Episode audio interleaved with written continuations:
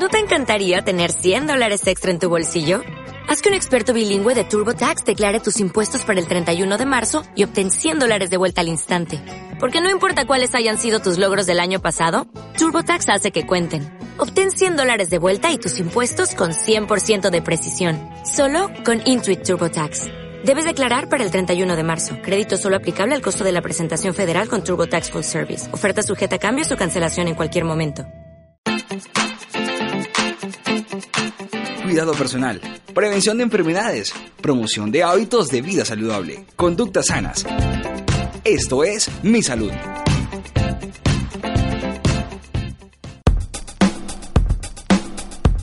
Muy buenos días, estimados oyentes. Les saludamos cordialmente, dándoles la bienvenida a su programa Mi Salud, espacio dedicado al cuidado de su salud. Semana tras semana informamos sobre diferentes enfermedades, promoviendo hábitos y conductas saludables, brindando diferentes recomendaciones que permitan prevenir la aparición de diferentes afecciones, mejorando en toda nuestra calidad de vida. Esta es una producción de la Facultad de Comunicación Social de la Universidad Pontificia Bolivariana, con la colaboración de la Vicerrectoría Pastoral y el Departamento de Bienestar Universitario a través del Área Médica de Promoción y Prevención. En la conducción y dirección, quien les habla, Melisa Gómez España. Nos acompaña nuestro querido médico Carlos Fernando Gómez Angarita, profesional encargado del Área Médica de Promoción y Prevención de nuestra universidad y quien nos brindará toda la información y recomendaciones de autocuidado en cada uno de nuestros programas. Buenos días, doctor Carlos Fernando. Muy buenos días, Melissa. Muy buenos días, José Julián. Y muy buenos días a todos nuestros oyentes en el día de hoy. Este es El Chequeo Hoy conoceremos un poco más acerca de una enfermedad sumamente importante y que genera un gran problema de salud pública a nivel mundial. Siendo así, hablaremos acerca del VIH-Sida. A pesar de que se ha logrado detener y revertir la propagación del VIH, esta epidemia ha producido muchas muertes relacionadas con el SIDA, a tal punto que en 2014 36,9 millones de personas alrededor del mundo convivían con una infección activa por el VIH. Este mismo año, 1,2 millones de personas murieron por causa de enfermedades relacionadas con el SIDA. De igual manera, los datos epidemiológicos afirman que en 2015 habían cerca de 15,8 millones de personas recibiendo tratamiento para esta enfermedad. Un informe de la Organización Internacional del SIDA señala que las infecciones por VIH han disminuido en un 35% desde el año 2000, un 58% en los niños, y que el número de muertes relacionadas con el SIDA ha disminuido en un 42% desde el 2004. En este informe se señala que lo más grave aún es que cerca de 17,1 millones de personas desconocen que tienen la enfermedad, lo que hace más probable que aumenten en el contagio.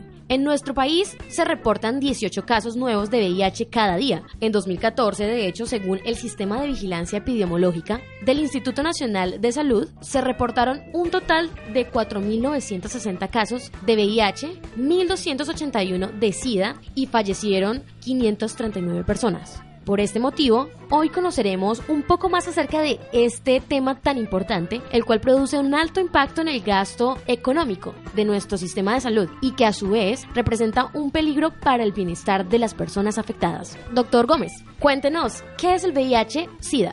Bueno, Normalmente eh, eh, se habla de, esta eh, entidad como, como un sinónimo, cuando no es así, ¿no? Pero hablando específicamente del VIH, el VIH es el virus de la inmunodeficiencia humana y es un virus que afecta a nuestro sistema inmunológico, específicamente a nuestros linfocitos, unas células blancas que son como los soldaditos de ataque en nuestro sistema inmunológico. Y estos linfocitos tienen el papel de destruir todos los organismos agresores que nos afectan, de manera que cuando el VIH las eh, afecta, lo que hace es destruir estas células, disminuir su poder de, combatir otras enfermedades y afectar la respuesta que tiene nuestro sistema inmunológico ante diferentes enfermedades, lo que deja que eh, las personas queden con una especie de inmunosupresión, es decir, de baja respuesta, dándole la oportunidad a enfermedades que nosotros denominamos como oportunistas para que nos generen o produzcan enfermedades que pueden terminar causándonos la muerte. Ahora, eso en cuanto al VIH. El SIDA, por el contrario,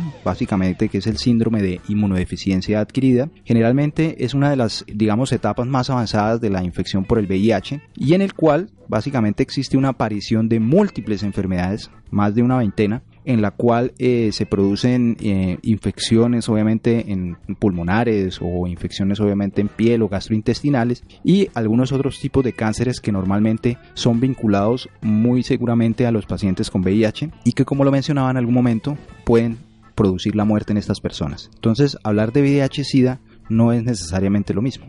Bueno, doctor, con todo esto, entonces, ¿cómo se transmite la infección del VIH? Bueno, pues para todo el mundo casi es muy bien conocido que la infección eh, se transmite por vía sexual, Y normalmente eh, se produce cuando se tiene eh, contacto con secreciones mm, básicamente corporales, específicamente las, los líquidos, obviamente el líquido seminal, el semen, y en el caso de la mujer, pues líquido vaginal, especialmente obviamente en personas que están infectadas. Sin embargo, también se puede producir durante relaciones anales o relaciones orales, no solamente las relaciones genitales, que es lo que la mayoría de la gente piensa. Y también cuando se tiene contacto con otros fluidos corporales como la sangre de una persona contaminada podemos adquirir la infección. Otra forma de transmisión es a través de la vía vertical, que es, consiste básicamente en la transmisión madre a hijo cuando una mujer está embarazada y obviamente tiene la posibilidad de transmitir la enfermedad a su hijo.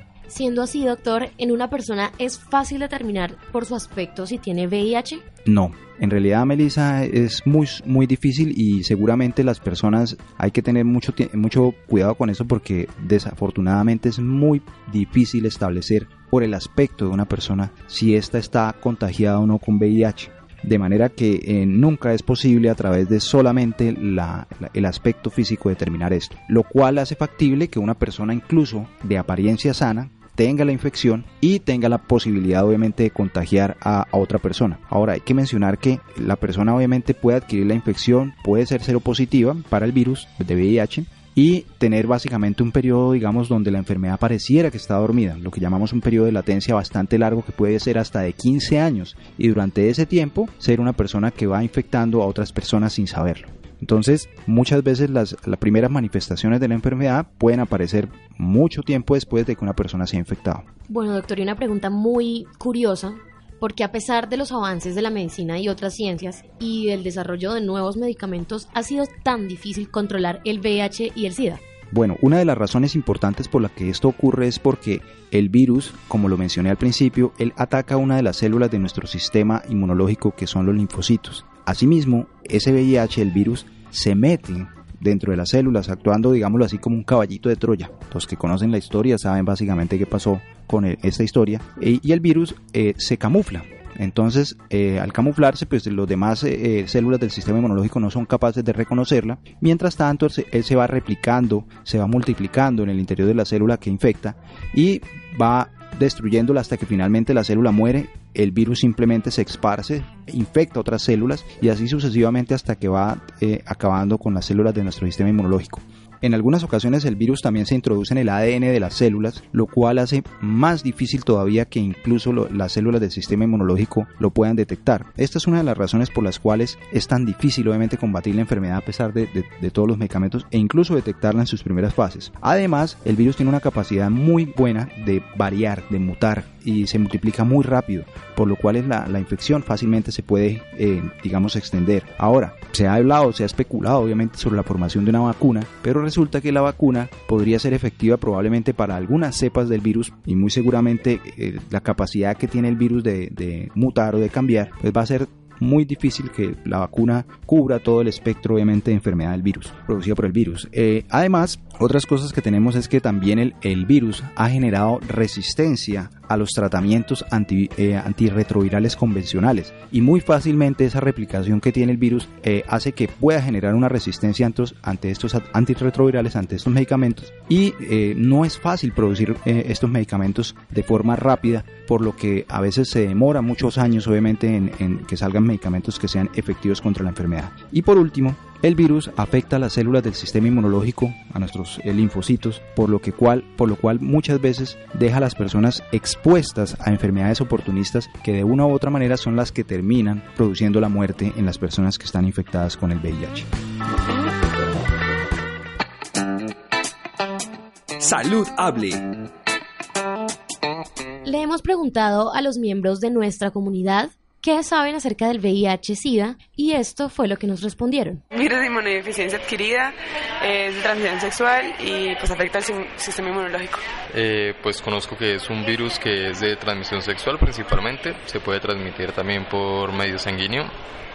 Eh, las posibilidades de transmisión por, por saliva son mínimas, a menos de que la, una de las personas, eh, tanto la infectada como la, la que está recibiendo el beso, tenga una herida en la boca se pudo haber realizado cuando se estuviera cepillando o pues por cualquier otra razón.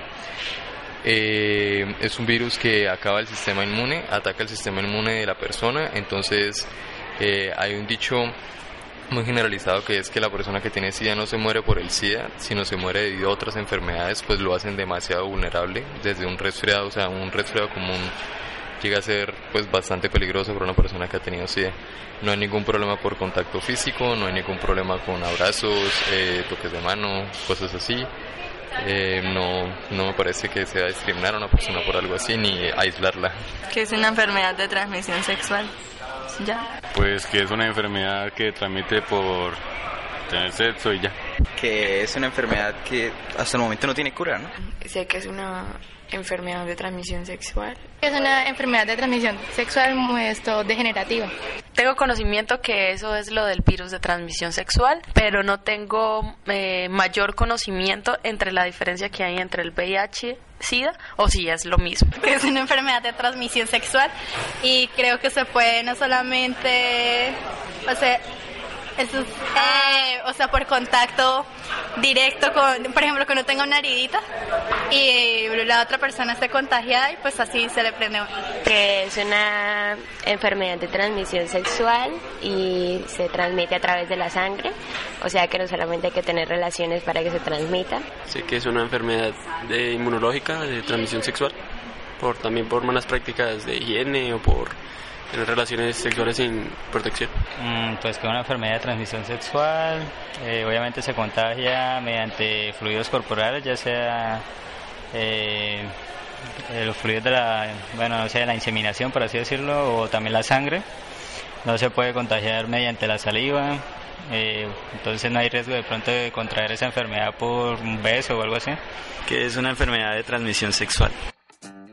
¿Qué opina de esas respuestas, doctor Gómez? Bueno, lo que podemos ver es que normalmente la gente tiene un concepto de lo que es la enfermedad en sí, pero cuando uno ve en la práctica dentro de su consulta, uno se da cuenta que hay muchas personas que ignoran el alcance de esta enfermedad y me he encontrado con casos en los que las personas todavía piensan o incluso están pensando que ya se descubrió la vacuna y muchas veces hacen caso omiso a los cuidados que se deben tener y tienen una vida sexual muy promiscua, con lo cual se ponen en riesgo y muy seguramente en algún momento pues tendrán la digamos la oportunidad de tener esta enfermedad de forma lamentable.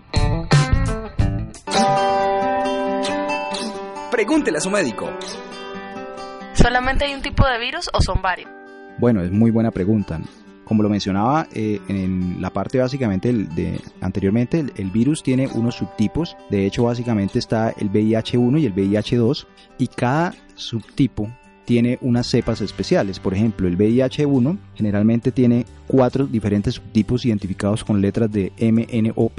El M es el más común y el M tiene a su vez ocho subtipos. El VIH2, por el contrario, tiene también ocho subtipos generados básicamente identificados eh, con algunas letras del alfabeto, es menos contagioso y generalmente está mucho más, eh, digamos, o se encuentra mucho más este subtipo de virus en el África. Pero desafortunadamente, como lo decía, al existir tantos subtipos, muy seguramente va a ser más complejo que en algún momento se genere una vacuna para esta enfermedad.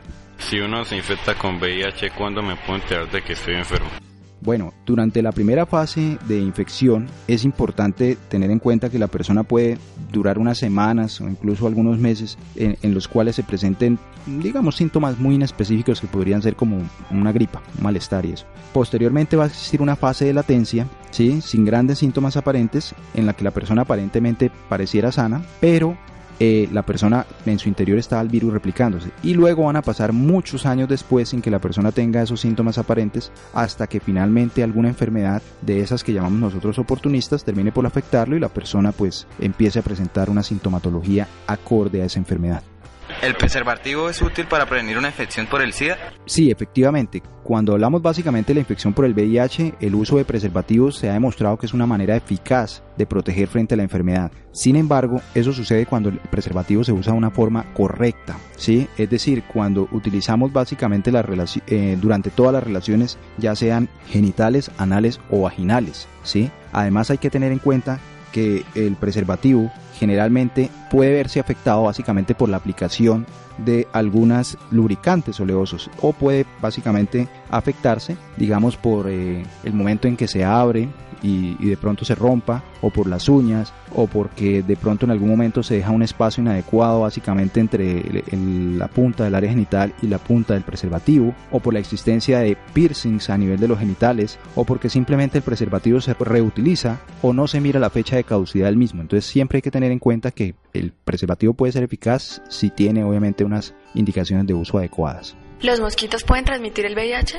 Pues afortunadamente no, gracias a Dios, sí, afortunadamente, porque tenemos muchas enfermedades que son transmitidas por los virus, pero afortunadamente los, dentro de las vías de transmisión no existe ningún estudio que eh, haya demostrado que la picadura de insecto produce transmisión del VIH. ¿Puedo contagiarme por convivir o abrazar a una persona con VIH?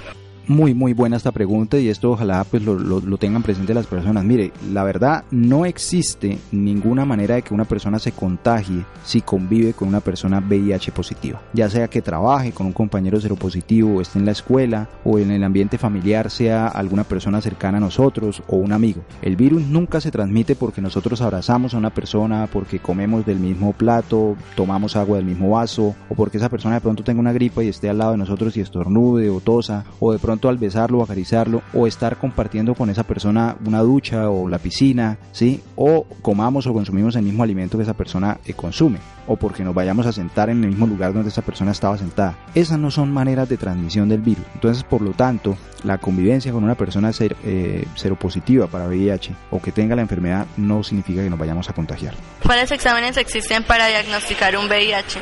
Bueno, también una pregunta interesante. Eh, siempre es el médico el que debe brindar la información adecuada y en este momento hay unas pruebas rápidas y unas pruebas obviamente que son confirmatorias. ¿sí? Hay un gol, pues digamos no gold standard, sino una prueba que se utiliza muy comúnmente que es la prueba de ELISA para VIH una eh, prueba serológica que en este momento está en su tercera generación, que es una prueba básicamente eh, de screening o de cribado que nos permite obviamente detectar la presencia del virus. Existen otras pruebas rápidas, el dot plot, el kit VIH, que en este momento no está disponible en nuestro país, pero sí en, otras, en otros países, eh, que son obviamente pruebas rápidas, pero que necesitan una prueba confirmatoria cuando dan positivas. Entonces, esas pruebas confirmatorias ya son mucho más sensibles y específicas y entre ellas encontramos una que se llama el Western Blot, que básicamente es la que más se utiliza, pero no es la única. Existen los inmunoanálisis de tipo lineal, los RIPA, eh, la antigenemia, que básicamente se hace con mediciones de proteína P24 en los niños de madres infectadas, el cultivo viral y la reacción en cadena de la polimerasa, que son pruebas que pues no se hacen comúnmente, se efectúa mucho más el Western Blot, pero pues eh, de todas formas ese tipo de pruebas existen. ¿Qué me puedo tomar para prevenir la aparición o desarrollo del SIDA? Bueno, en este caso yo sí pensaría que es mejor, eh, nunca hemos obviamente dado medicamentos al aire, no existen nuevamente medicamentos que le ayuden a uno a prevenir, ayudan a medicamentos que se, se, pueden dar cuando una persona estaba en contacto con el virus, que se llaman eh, tratamientos profilácticos, pero siempre debe ser el médico el que los prescriba. Entonces la recomendación sería, en el, en el caso de alguna sospecha, pasar obviamente al médico y pues ya recibirá la orientación adecuada en este, en este aspecto. He escuchado que ya existe una vacuna para el VIH. ¿Es eso cierto?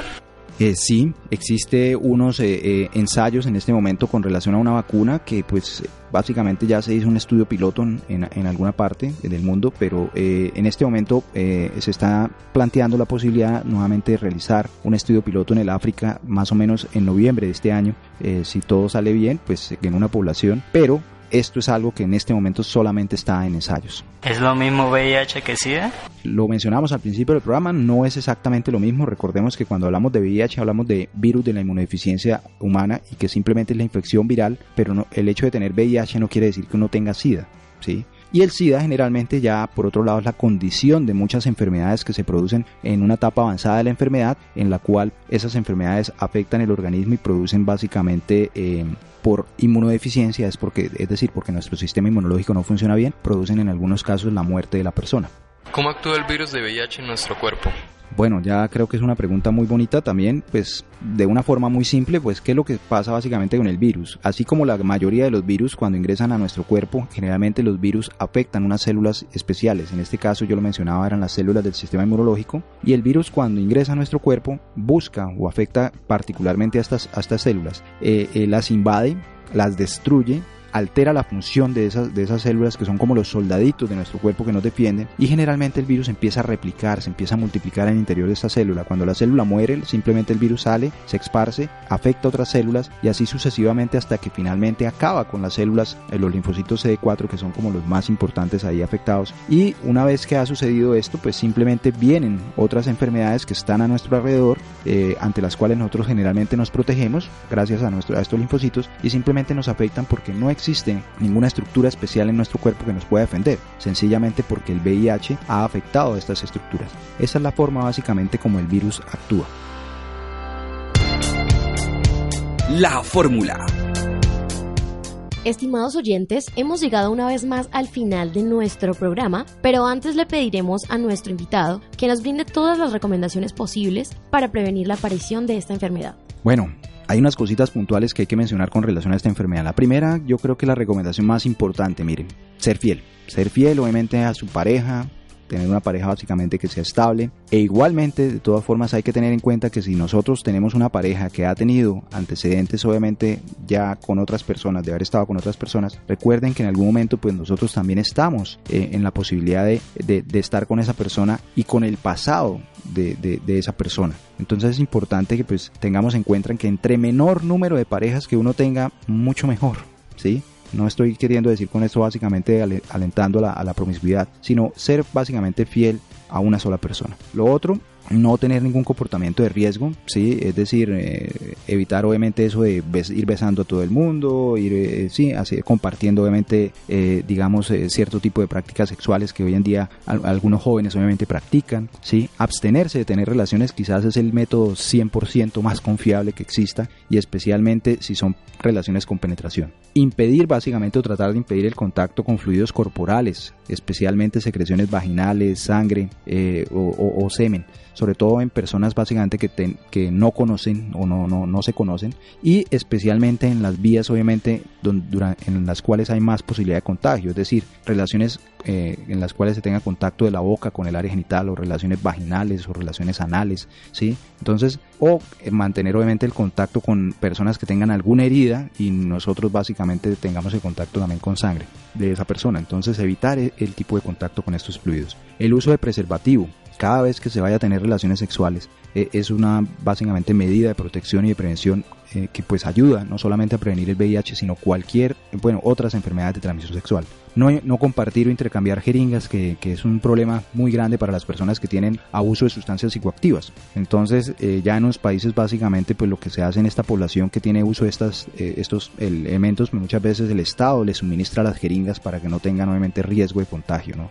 Pues eh, eso no lo hacemos en nuestro país, pero pues es algo que en algún momento pues muy seguramente se, se llegará a hacer. Y pues básicamente utilizar de forma exclusiva esos utensilios que nosotros tenemos de limpieza y de higiene en nuestra casa, nuestro cepillo de dientes, nuestro, nuestra máquina de afeitar, eh, eh, que sean obviamente eh, elementos que solamente utilicemos nosotros. En el caso básicamente de que tengamos que realizar primeros auxilios o atender a una persona, pues lavarnos las manos después de haber estado en contacto con él, esa persona. Y si tiene obviamente una herida, utilizar guantes de látex y ante todo procedimiento que nos vayan a aplicar en el cual exista un pinchazo, nos vayan a colocar una jeringa o algo, corroborar que esa jeringa sea nueva, que no sea una jeringa reutilizada, o que no sea material no, que no esté correctamente desinfectado, como en el caso de los materiales que utilizan en odontología para el manicure o para realizar tatuajes, que es muy importante que la gente tenga esto hoy en día que está tan de moda que la, la gente se haga tatuajes. Ojo, es muy importante que les garanticen que este material es nuevo y que no es reutilizado. Y además, pues en el caso básicamente de, tener síntomas atípicos o que la gente note que hay algo que no está bien en su organismo, por favor consulten con el médico. Eso es lo más importante.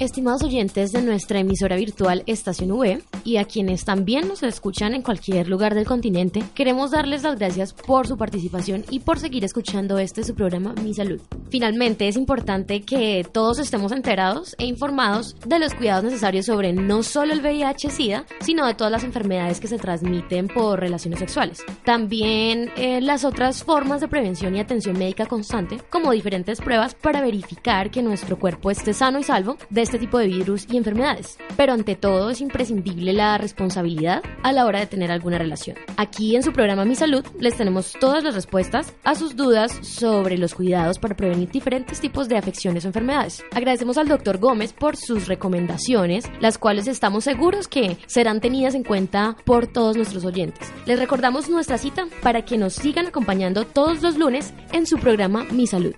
Bueno, a todos nuestros oyentes que tengan un buen día, que estén muy bien. Hasta luego Melissa y hasta luego José Julián.